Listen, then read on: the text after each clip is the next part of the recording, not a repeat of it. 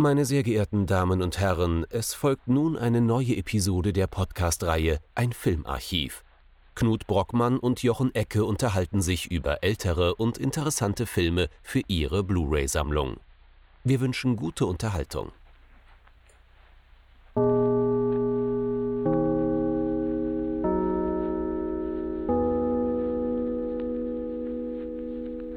Hallo Knut. Howdy Jochen und hallo liebe Zuhörerinnen und Zuhörer zu einer neuen Episode unseres kleinen Podcasts. Wir haben uns mal wieder einen neuen Film oder auch eher alten Film angeschaut.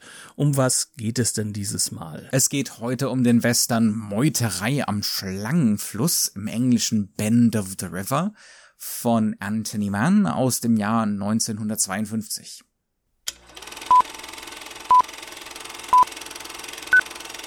Somit befinden wir uns also heute in ganz klassischem oder auch nicht mehr ganz so klassischem Western Country. Worum geht's in dem Film? Das ist ein Border Western, das heißt also, es geht um Siedlungspolitik, es geht um eine Gruppe von Leuten, die im Planwagen nach Westen unterwegs sind. Um genau zu sein, bewegen wir uns im Nordwesten. Der Endpunkt ist ein bisschen weiter westlich. Dieses Tracks ist ein bisschen weiter westlich ähm, als Portland.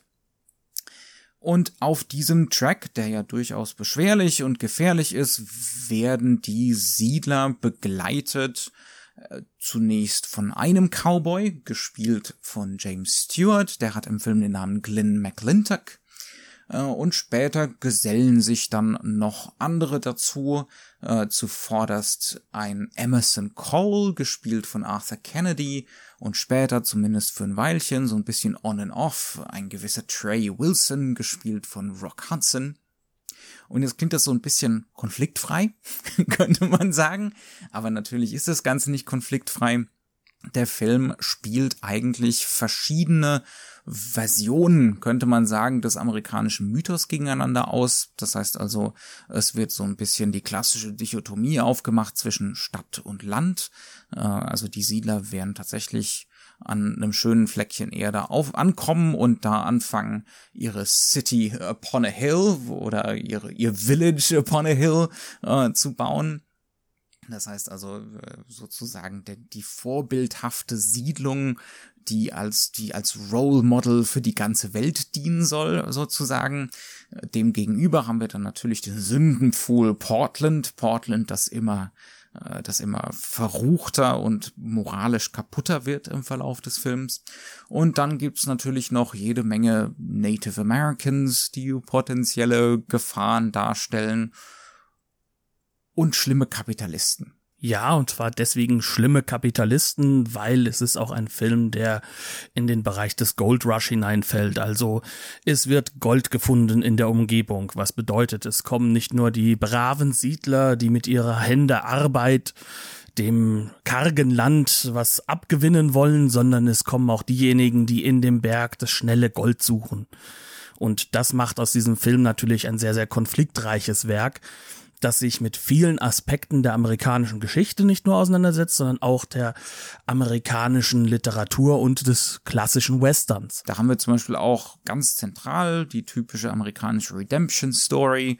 Uh, unser, unsere James Stewart-Figur Glenn McClintock hat eine düstere Vergangenheit, uh, was Anthony Mann mit so ein paar ganz wenigen extrem geschickten Einstellungen super schnell und super effizient und eindrucksvoll inszeniert, aber da kommen wir dann gleich noch drauf er hat also diese düstere Vergangenheit und muss sich an der abarbeiten, muss sich beweisen, äh, muss zeigen, dass er sich geändert hat. Das heißt also, es gibt in der Gruppe auch innere Konflikte. Es gibt andere Cowboys mit ähnlich schlimmer Vergangenheit, die es dann, die den Absprung eventuell nicht so ganz schaffen wie er. So weit, so konventionell könnte man sagen. Äh, und ich hatte auch bei der ersten Sichtung so den Eindruck, bin eigentlich ein ziemlich großer Anthony Mann-Fan und ich habe äh, viele der Western gesehen, die Anthony Mann zusammen mit James Stewart gemacht hat. Das ist mehr als eine Handvoll, eine richtige Reihe, Serie. Äh, und dann dachte ich mir so, hm, ist das jetzt hier der eine schlechte?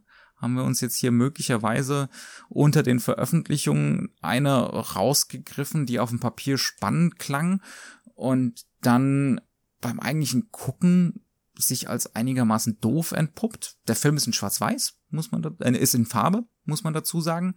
Äh, viele von den Anthony Mann Western sind äh, in Schwarz-Weiß. Anthony Mann war einer der zentralen Architekten des Film Noir in den 40ern. Äh, er hat immer extrem eindrucksvolle, moralisch ambivalente, handwerklich perfekte, super präzise Filme gedreht dementsprechend guckt man in den Film hier rein und alles ist bunt und schön und die Musik ist so naiv, pathetisch und hier wird eine schöne Siedlung gebaut und das sind alles so gute Leute und alles so lieb und nett. Und der Film hat offensichtlich auch ein Riesenbudget und ich dachte mir dann so, hm, möglicherweise tut dem Anthony Mann so viel Geld gar nicht gut. So das klassische John Carpenter-Syndrom würde man dazu sagen. Aber ich hoffe, du hast ihn ja noch ein zweites Mal angeguckt, denn eigentlich unter der Oberfläche, da rumort es ja doch schon ziemlich. Ja, definitiv. Und da wird's dann auch spannend. Das fällt einem dann auch schon beim ersten Sichten gleich auf. So naiv und äh, optimistisch und utopisch ist der Film letzten Endes gar nicht. Aber es bleibt eine Tatsache bei einem Film mit derartigem Budget, muss Anthony Mann ein bisschen mehr Schmuggelei betreiben. Das heißt also, das, was den Film interessant macht, findet sehr viel mehr unter der Oberfläche statt und nicht in der schönen, hellen, farbenfrohen äh, Fotografie oder in der unmittelbaren Charakterisierung der Figuren. Dann also die Frage, warum sollte man sich den Film angucken? Was macht ihn interessant? Was würdest du denn sagen auf den ersten Blick? Also, wenn wir erstmal damit anfangen, Anthony Mann wird seine handwerkliche Qualifikation natürlich nicht weggenommen. Der Film ist strikt und stringent erzählt, er ist hervorragend geschnitten, er hat Tempo, er hat richtig guten Rhythmus, er ist auf der Unterhaltungsebene erst einmal klasse, wie fast alles, was Mann gedreht hat. Was aber bei diesem Film mit hineinkommt, ist, dass er ja, wie wir schon ein bisschen angedeutet haben, sehr, sehr viele gesellschaftliche Themen aufgreift, die im Western auch sehr eingeschrieben sind. Diese Themen aber bis auf ein paar wenige Ausnahmen, die wir später wahrscheinlich nochmal kurz erwähnen werden, immer wieder bricht. Das heißt also, der Film geht in keinem Moment dahin, dass er diese gesellschaftliche Thematik einfach so für sich stehen lässt. Und das macht er auf eine clevere Art und Weise so, dass das, sage ich mal, ähm, einem Produzenten, der wissen will, wo sein Geld geblieben ist, gar nicht mal so negativ auffällt. Ähm, das ist auch etwas, was Anthony Mann durchaus auszeichnet. Der Mann kann diese Unterhaltung einfach auch wunderbar untermauern. Und das macht er in diesem Film sehr stark.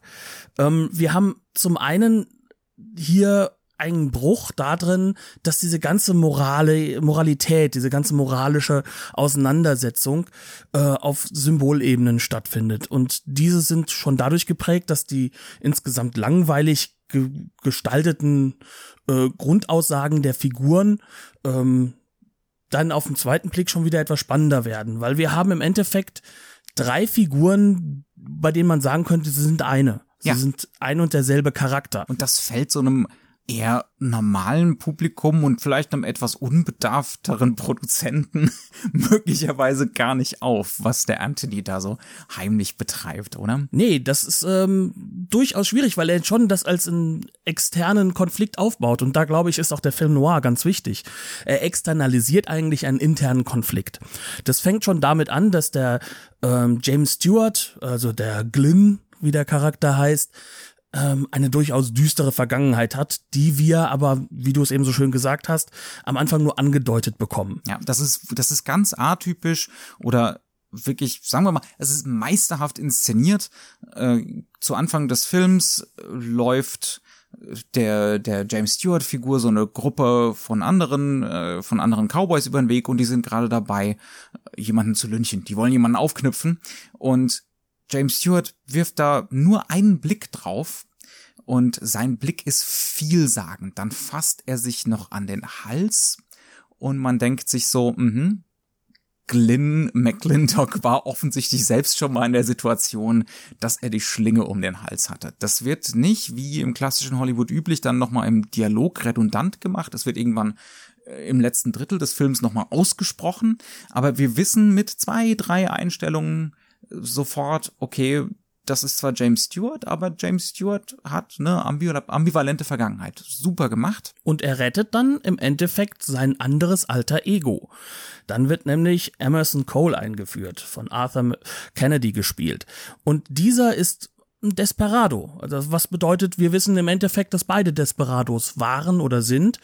Und ähm, beide haben eine etwas unterschiedliche Methode, das auszuspielen, aber sie verstehen sich, sie wissen voneinander und sie können sich auch einschätzen. Und ähm, was man ganz deutlich merkt, ist, dass der James äh, Stewart-Charakter so eine Art Benefit of a Doubt gibt. Also das heißt, er gibt ihm eine Chance hier, komm doch mit, hilf uns ähm, sei dabei. Und genau das wird er auch einlösen. Also er wird diesem Track, äh, dem, dem der James Stewart als Cowboy vorsteht, äh, wird er helfen.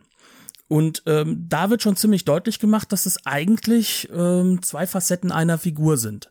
Und später in Portland kommt dann noch ein junger Held dazu. Der junge Rock Hudson spielt einen Charakter namens Trey Wilson und der ist ein Gambler. Der ist einer, der noch gar nicht so genau weiß, was er will. Er ist so ein bisschen ein Drifter, der sich sein Geld mit Spielereien verdient. Er will keine Bindungen eingehen, er will sich für nichts entscheiden einfach so in den Tag hineinleben, genießen. Ja? Genau, und er wirkt so wie die äh, Figur James Stewart mal gewesen sein muss, bevor er dann auf den falschen Pfad kam.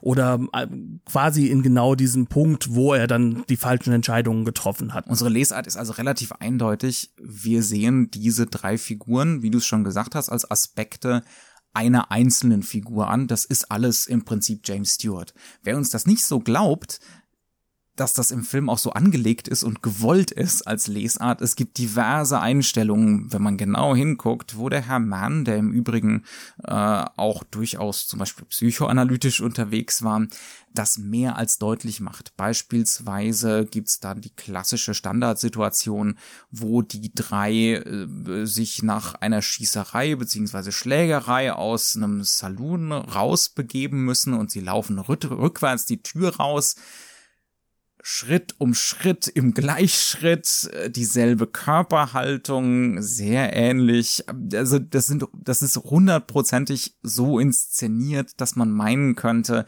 das ist ein und dieselbe Person, die da völlig synchronisiert ein und dasselbe macht. Und diese Momente gibt's immer wieder im Film. Also die Fährte ist ziemlich deutlich gelegt, auch als Lesart vom Regisseur selbst. Und was halt damit einhergeht, ist natürlich, ähm, es sind drei verschiedene Aspekte und wir haben es mit einem durch und durch christlich äh, geprägtem Film zu tun. Also ähm, die Redemption Story, das ist eine christliche Geschichte. Es ist eine Geschichte von Schuld und Vergebung, von der Selbstvergebung. Man muss sich selbst vergeben können. Das kann man mit zwei Charakteren natürlich besser inszenieren als nur mit einem. Man muss etwas, einen Teil von sich zurücklassen. Das heißt, hier wird auch ein Konflikt inszeniert. Und wir haben es natürlich, wie du es eben so schön am Anfang gesagt hast, sowieso grundlegend mit äh, einem Schritt hin zu einer äh, City upon a Hill, also zu dieser amerikanischen Utopie des, des, des durchaus christlichen Lebens, des, des, des Vorlebens von dem. Vorbildhaften, ja. Genau, also die, die Amerikaner als das, äh, als the chosen people, wie man so schön sagt, die sozusagen ähm, Moses noch einmal im neuen Land äh, nachempfinden und sich halt auch wirklich als Linie daraus sehen. Wir dürfen nicht vergessen, die amerikanische Geschichte ist dadurch geprägt. Die meisten ersten Siedler und auch die späteren Siedler, das waren christliche Gruppierungen, da waren die Puritaner, das war eine radikale kann man schon sagen, Sekte äh, für die Europäer, die waren nicht mehr gewünscht, also haben die sich auf die Schiffe gesetzt und sind halt einfach Richtung Amerika gegangen, um dort ihre Vision eines eines eines gottgenehmen äh, Staates zu bauen. Und ähm, dieses City upon a Hill System oder dieses Bild ist ist da ganz ganz zentral. Und wenn wir jetzt hier noch diese Redemption Story dazu haben, also eine Figur, die mit dem Aufbau davon sozusagen dafür sorgen will, dass es besser wird, dann ist das natürlich äh, ganz deutlich eine ganz tief christliche Thematik. Aber nicht nur. Und das macht das Ganze halt schon deutlich spannender, denn wir haben ja diese ja, kann man sagen, gegen ein, Gegenüberstellung von Stadt und Land, also von dem bösen Portland, was man heutzutage unter Hipstern gar nicht mehr glauben kann, denn Portland ist heute durchaus so etwas wie eine, äh, durch eine TV-Serie Portlandia auch wie eine heilige Stadt des Hipstertums dargestellt. Aber dieses böse Portland entwickelt sich ja nur negativ, weil der Goldrausch kommt. Mhm. Das ist, das ist auch so ein ganz interessantes Beispiel dafür, für dafür, wie äh, Anthony Mann hier schmuggelt, wie er mit diesem Riesenbudget umgeht. Denn auf den ersten Blick, wenn der Film das erste Mal nach Portland kommt, im Übrigen, der Film ist über weite Strecken tatsächlich on Location gefilmt, also draußen in der Natur, was 1952 gerade für einen Farbfilm eine enorme Leistung war und extrem viel Kohle gekostet haben muss. Wir kommen also das erste Mal nach Portland und das ist ein riesiges 360 Grad filmbares Set. Ja, also wirklich gigantisch. Und auf den ersten Blick, bei der ersten Sichtung, denke ich mir da, ja, Schauwerte, sieht toll aus, man kann richtig in die Tiefe gucken, da sind ganz viele Gebäude, das ist nicht die übliche Westernstadt, weil es ans Wasser gebaut ist, ist reizvoll, da stehen tatsächlich Dampfschiffe am Ufer, super Sache, aber Anthony, du musst da auch ein bisschen mehr machen als nur das Budget verpfeffern. Aber es ist dann so, wir kommen ja später nochmal nach Portland und dann ist dieses Set noch größer und man nutzt dieses verflucht viele Geld, was er da offensichtlich zur Verfügung hatte, um da so ein Sodom draus zu machen, so eine Sodom und Gomorra Geschichte draus zu machen, denn es wird wirklich so ein Moloch beim zweiten Besuch. Und das ganze kann nur funktionieren, weil es so ein riesen Set ist, weil es diesen Wiederholungseffekt hat, weil es sich, weil es, weil es so eine Welthaftigkeit hat. Ähm, also mit anderen Worten, der Produzent guckt drauf und denkt sich, prima, Schauwerte, wir haben unser Geld gut angelegt und der Anthony mit seiner mit seinem Kameramann, die haben das prima gefilmt, so dass man auch sieht, äh, was wir da an Geld reingebuttert haben, alles bestens. Und äh, wir gucken so ein bisschen drauf und denken uns, der schlaue Fuchs verpackt oder nutzt diese riesigen Sets für ja, klassische Kapitalismuskritik, könnte man sagen, oder? Wobei hier natürlich ähm, nicht nur die Kapitalismuskritik klassisch äh, vorgenommen wird. Das ist so eine romantische, äh, also so ein, so auch so ein romantischer Gestus, oder? So das Wenden gegen die Urbanisierung und genau. das auch schon angelegte Industrielle. Ne? Also wir haben ja schon die Dampfschiffe und so, das ist ja eigentlich schon später Western sozusagen. Ja? Ja, also das, was, was es halt sehr besonders macht, ist, es gibt ja zwei Formen des Kapitalismus. Das hatten wir ja kurz vorne, vorhin auch besprochen und ich klaue einfach deine Argumentation hier. Ich gebe es das doch mal okay. offen zu. ähm, aber ähm, wir haben ja hier die Form des Kapitalismus durch den Goldrausch. Das heißt also das schnelle Geld, das ist das, was durch die Industrialisierung, durch Ausbeutung, auch durch, durch brutale Ausbeutung der Natur ähm, gemacht wird. Und auf der anderen Seite haben wir diese dörfliche Idylle, die aufgebaut werden soll, aber auch die ist natürlich rein kapitalistisch Na zu klar. sehen. Ja, also der Film ist nicht komplett antikapitalistisch. Überhaupt nicht. Diese Siedler bauen da ihr Städtchen, ihr Dörfchen, um Obst anzupflanzen. Das wird immer wiederholt und dann das best das beste Obst der Welt äh, wieder an die Stadt zurückzuverkaufen. Ja, also es geht um so einen ehrbaren Kapitalismus letzten Endes, der äh, im Schweiße des Angesichts in körperlicher Anstrengung unter körperlicher Anstrengung sozusagen stattfindet, mhm. während der städtische Raubtierkapitalismus anders funktioniert. Da gelten nämlich keine moralischen Regeln, da gelten keine Abmachungen, kein Nix, oder? Ist es so, dass eigentlich dieses Dorf ähm, kurz bevor sie sich zu ihrem wirklichen Dorfplatz aufmachen, wo sie es aufmachen aufbauen, haben sie Geld gezahlt. Sie haben eine Menge Geld gezahlt, damit sie für den ersten Winter, den sie noch nicht alleine überleben können, genug Essen und Trinken bekommen. Und das sollte ihnen nachgeliefert werden und wird nicht nachgeliefert. Deswegen kommen überhaupt James Stewart als Charakter und ähm, weitere andere Charaktere wieder zurück Sie kommen zurück zu diesem Dorf, äh, zu, zu, nach Portland, weil sie im Kern äh, darauf warten, wo, wo ist denn unser Essen? Der Winter kommt, äh, wir haben keine Vorräte mehr, was sollen wir jetzt machen? Und diese Vorräte bekommen sie aber auch nicht mehr, weil in der Zwischenzeit sind nun mal die ganzen großen ähm, Goldgräber gekommen. Die haben massiv Gold und können mehr zahlen für die Vorräte. Das heißt, der klassische Handschlag, der am Anfang gemacht wurde, der Vertrag wird gebrochen, weil man hat eine bessere Opportunity. Die Business Opportunity ist nicht mehr gut genug. Was wir nicht vergessen dürfen, es ist und bleibt trotzdem so, dass Siedler im amerikanischen Film auch immer als eine kapitalistische Gruppe konnotiert sind. Das liegt einfach auch da, daran, dass zum Beispiel die Puritaner, das heißt also die ersten amerikanischen Siedler, die auch immer wieder gedoppelt werden, das waren Calvinisten. Also die haben ganz klar gesagt, du darfst nicht tanzen, du darfst nichts Schönes im Leben haben, aber an deinem Kontostand kann ich festmachen, ob Gott dich liebt oder ob nicht. Ob du in den Himmel kommst, ja, ja, ob, genau. ob dir Gottes Gnade zuteil wird, auf jeden Fall. Natürlich. Genau, das ist eine der radikalsten Formen des, des äh, Evangelikalen, die man sich vorstellen kann, des evangelischen Protestantismus. Und ähm, das ist angelegt in den Figuren. Aber genau das ist halt eben dann der Punkt. Der Handschlag wurde gegeben, aber dieser Handschlag wird nicht mehr eingehalten. Das heißt, da ist die, der, die moralische Fallhöhe. Da ist es, wo es dann da niedergeht. Also es, es werden hier im Prinzip auf eine durchaus interessante Art und Weise verschiedene Versionen, könnte man sagen, des amerikanischen Traums gegeneinander ausgespielt. Da wird verhandelt und der Film ist eben nicht so naiv, wie er auf den ersten Blick wirkt. Ja, also ist dieses, diese negative Stadt, äh, und die fiesen Goldgräber existieren weiter. Die sind ja am Ende nicht weg oder so. Ähm, und die existieren weiter im Kontrast zu dem Dörflein, das die Siedler da aufbauen. Ja, also es ist letzten Endes doch nicht so naiv, die ganze Geschichte, wie sie auf den ersten Blick aussieht. ab und an kriegt man so ein bisschen unsere kleine Farm-Vibes von der ganzen Geschichte. Aber es stellt sich raus, das Ganze ist ein bisschen komplizierter. Nicht nur wegen dieser stark symbol symbollastigen Psychologisierung der James Stewart-Figur. Was dann auch noch wirklich sehr interessant ist, ist die Rolle von Materialität, Körperlichkeit, Natur in dem Film. Das ist einfach auch ein Gebiet, in dem Herr Mann sein ordentlich vorhandenes Geld dann ganz gut anlegt, oder? Er macht es wirklich in der Hinsicht fantastisch, dass man jeden Moment in diesem Film das Gefühl hat, hier zerbricht irgendwas, hier geht was kaputt. Wir haben es mit einer Natur zu tun, die untertan gemacht werden muss oder der man sich entgegenstellen muss. Ähm, wir haben in der Stadt auf der einen Seite das klassische sozialdarwinistische, es könnte eine Jack London Stadt sein, könnte man fast sagen.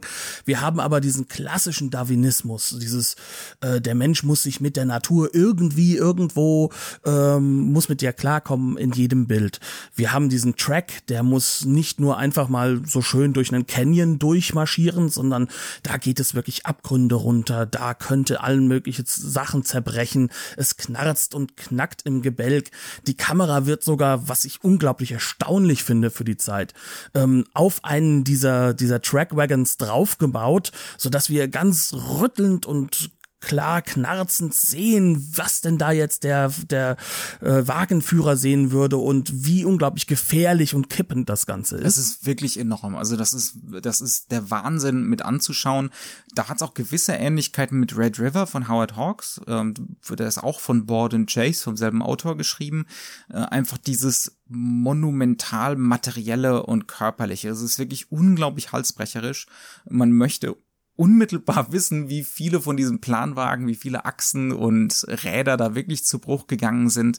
Es gibt auch immer wieder Momente, äh, zum Beispiel James Stewart krabbelt, geht, geht auf alle Viere äh, durch so einen Rinnsal durch, durch so einen Bach. Das ist ein riesengroßer, ein riesengroßer Filmstar, der da wirklich klatschnass wird. Ein völlig ungewohnter Anblick eigentlich für so einen klassischen Hollywood-Film.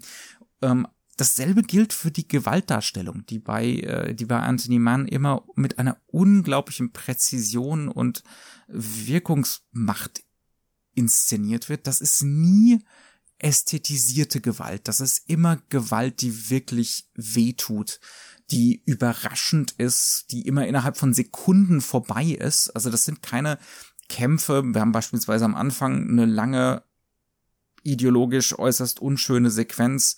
Da werden die beiden Figuren, also Glyn McClintock und Emerson Cole eingeführt, einfach dadurch, dass sie auf äußerst routinierte Art und Weise Native Americans umbringen.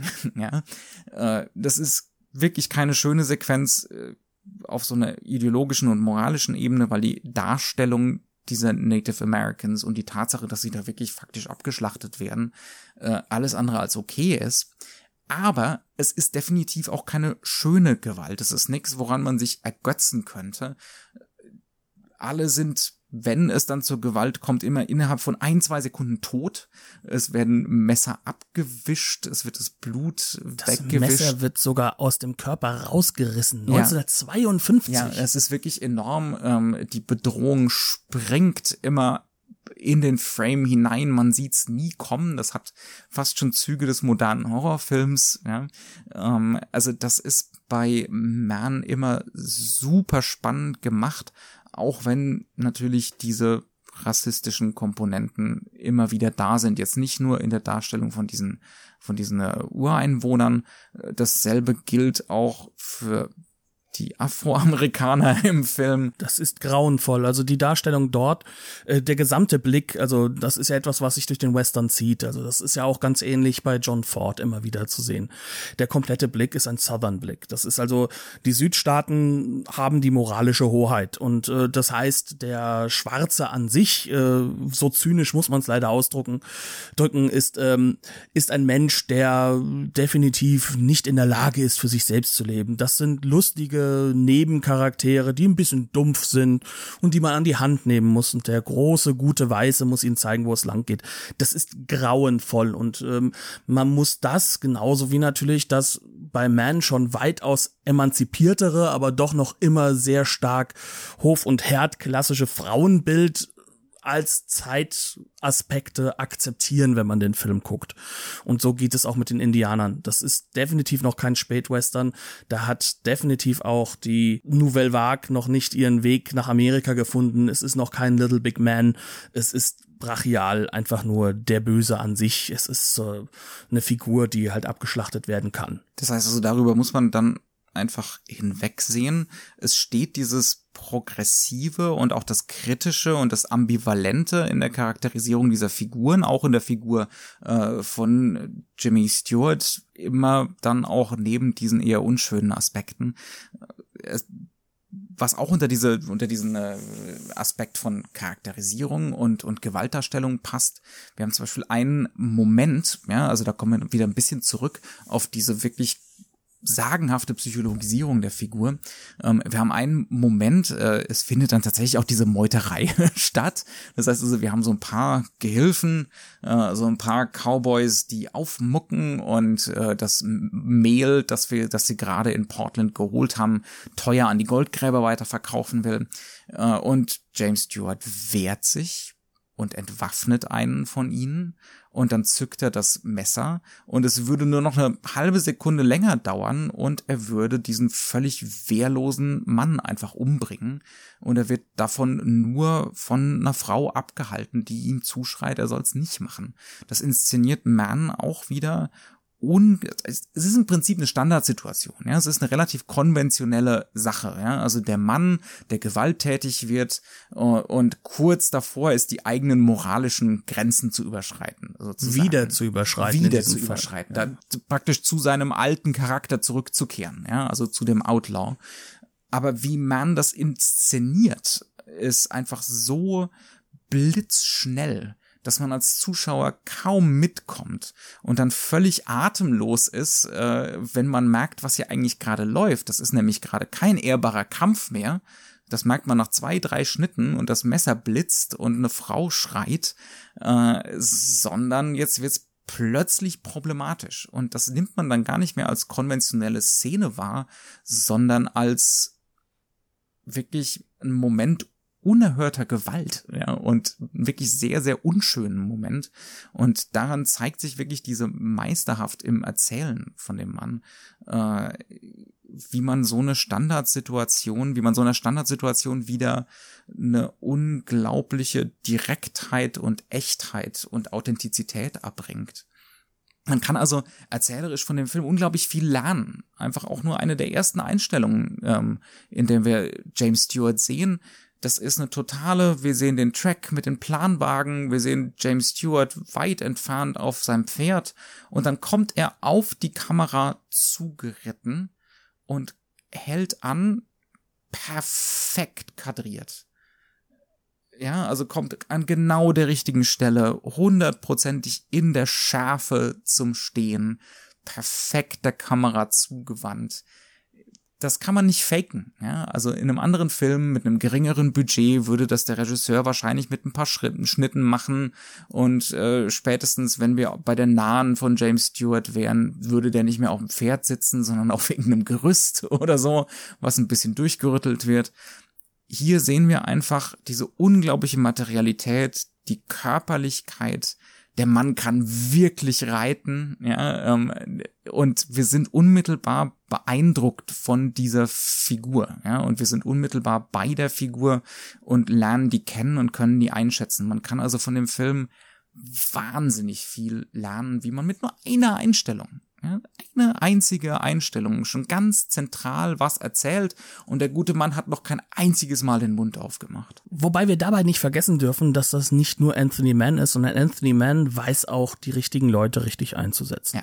Wir haben ja schon ein bisschen erwähnt, also eine Nebenrolle, und das ist eine häufige Nebenrolle bei ihm, hat der Rock Hudson, der durchaus auch ein sehr, sehr guter Schauspieler ist. Aber was James Stewart hier abzieht, das ist der reine Wahnsinn. Also ähm, es gibt ja bei vielen Superstars, wo man sagt, naja, die haben halt Charisma, Charakter, die passen genau in diese eine Rolle rein, die machen das richtig gut. Ähm, bei James Stewart ist es kein Wunder, dass er mit mindestens drei großen Regisseuren eine langzeitliche Verbindung hatte, mit Frank Capra, mit äh, Alfred Hitchcock und halt auch mit Anthony Mann. Der Mann kann mit einem Blick unglaublich viel erzählen. Das, das macht er auch in dieser Sequenz, also in dieser Szene, fantastisch alles, was er sagt, wird noch einmal mit einem Blick neu kodiert. Er kann wirklich einen Ausdruck, was, was Positives sagen und durch seinen Blick allein, durch seine Blickrichtung, durch äh, sein Gesicht wiederum eine ganz, ganz andere Thematik damit hineinbringen. Und ähm, ich glaube, wenn wir uns gerade diesen Film angucken, zeigt das fantastisch, wie dieser Mann das hinbekommt. Was übrigens mich auch zu dem Punkt bringt, wer Englisch sprechen kann, der sollte diesen Film wirklich auf Englisch gucken. Die Blu-ray, die wir im Endeffekt gesehen haben, hat auch einen deutschen Ton, sogar zwei Varianten, äh, was richtig cool ist, eine alte und eine neue. Aber dieser Film ist auf Englisch einfach unglaublich durch James Stewart, durch seine Art und Weise auch seine Stimme einzusetzen. Und Blickrichtung ist etwas, was Anthony Mann wie kein anderer inszenieren kann. Er kann hingehen und kann halt eben auch dank des 4 zu 3. Das muss man so hart sagen. Also er kann das Format 4 zu 3, was uns heute so altertümlich vorkommt, kann das halt aber perfekt in seinen Stärken einsetzen. Wir haben vertikal inszenierte Figuren. Das heißt also, wir haben sozusagen enge Räume, die im Hintergrund nochmal gestaffelt werden können. Und über Blicke kann man das in die Tiefe hinein wunderbar inszenieren. Man muss nicht in die Breite gehen. Und das macht dieser Film, das macht auch Anthony Mann mit seinem Schauspieler James Stewart perfekt und fantastisch. Er weiß auch ganz genau, wo diese Großaufnahmen und teilweise Nahaufnahmen hingehören. Die ja. kommen ganz spärlich und dann sieht man auch ganz genau, die haben sich da Zeit gelassen für. Äh, es geht da um absolute Präzision. Äh, ist wirklich fantastisch mit anzugucken. Ist im Prinzip eine kleine Filmschule. Ja, und es zeigt halt auch, ähm, wie extrem dicht man einen Film inszenieren kann. Also die Geschichte ist ja nicht kurz. Also die Geschichte würde heute äh, bei manchen Coverage-Regisseuren wahrscheinlich äh, um die zweieinhalb Stunden dauern. Locker. Und hier haben wir es mit einem knackigen 90 Minuten zu tun. Und ähm, er wirkt auch keinen Moment zu kurz oder zu lang. Er wirkt einfach wirklich auf den Punkt hin inszeniert. Was uns aber auch zu dem Punkt bringt, dass wir sagen müssen, es ist mit Sicherheit nicht der Anthony Mann Film schlechthin. Es ist ein Ausnahmefilm von ihm, auch durch das Budget. Anthony Mann ist jemand, der eigentlich dafür bekannt war, wenig Budget zu haben. Hier aber kann er aus dem Vollen schöpfen, muss dafür einige Regeln einhalten, die er sonst nicht einhalten würde. Die Symbolik ist weitaus zurückhaltender.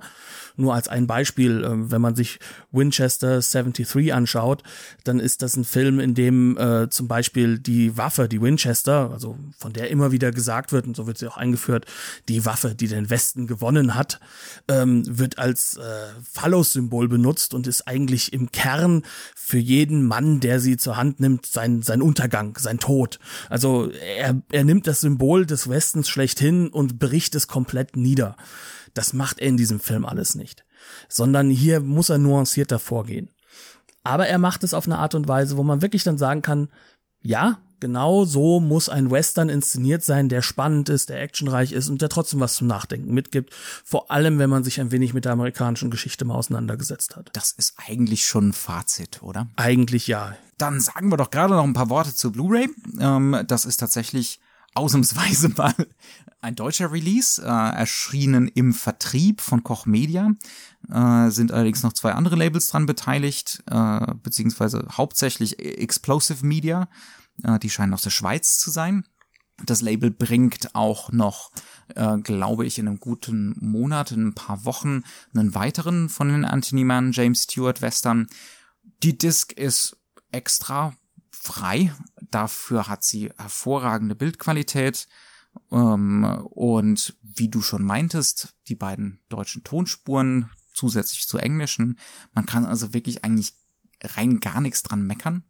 Das Ganze ist höchst empfehlenswert. Vielleicht nicht der allerbeste erste Anthony Mann Film, weil er in seiner Fröhlichkeit und teilweise zumindest und in seinem so äh, ab und an auftauchen, aufblitzenden Optimismus, äh, Naivität, bisschen, manchmal vielleicht sogar ein bisschen Naivität, ein bisschen atypisch ist aber vielleicht als zweiter Anthony Mann oder dritter definitiv eine große Empfehlung, würde ich sagen. Und auch wenn man allgemein sich mal in das Thema Western reinarbeiten möchte, ist das definitiv so einer von diesen großen, breit angelegten Filmen, die durchaus zu den besten gehören. Absolut. Das gilt generell für die Anthony Mann Western. Wer der Meinung ist, und solchen Leuten begegne ich relativ häufig, dass der amerikanische, der klassische Western uninteressant ist als Genre, gerade aus den Gründen, weil er naiv ist und äh, alles andere als, äh, als spannend in der Figurenzeichnung und, und nicht sonderlich ambivalent. Die Anthony Mann Western beweisen oft das absolute Gegenteil. Ja, also wer äh, irgendwie versuchen möchte, in das Genre reinzukommen, das sind definitiv tolle Einstiegspunkte. Wobei ich jetzt John Ford oder Howard Hawks jetzt auch nicht äh, für schlechte Filmemacher halte, sondern die haben auch ganz schön großartige Sachen damit gemacht. Aber ich würde sagen, damit war's das eigentlich. Wir bedanken uns, dass ihr wieder zugehört habt. Ähm, wir hoffen, dass ihr Spaß auch an dem Film haben werdet. Und ähm, wir werden dann demnächst zurückkehren mit was ganz anderem, nämlich mit einem italienischen Film. Und zwar wird's gehen um Le Mani sulla città, auf Deutsch Hände über der Stadt von Francesco Rosi aus dem Jahr 1963 war es, glaube ich, oder? Genau, 1963. Dann bis zum nächsten Mal. Tschüss.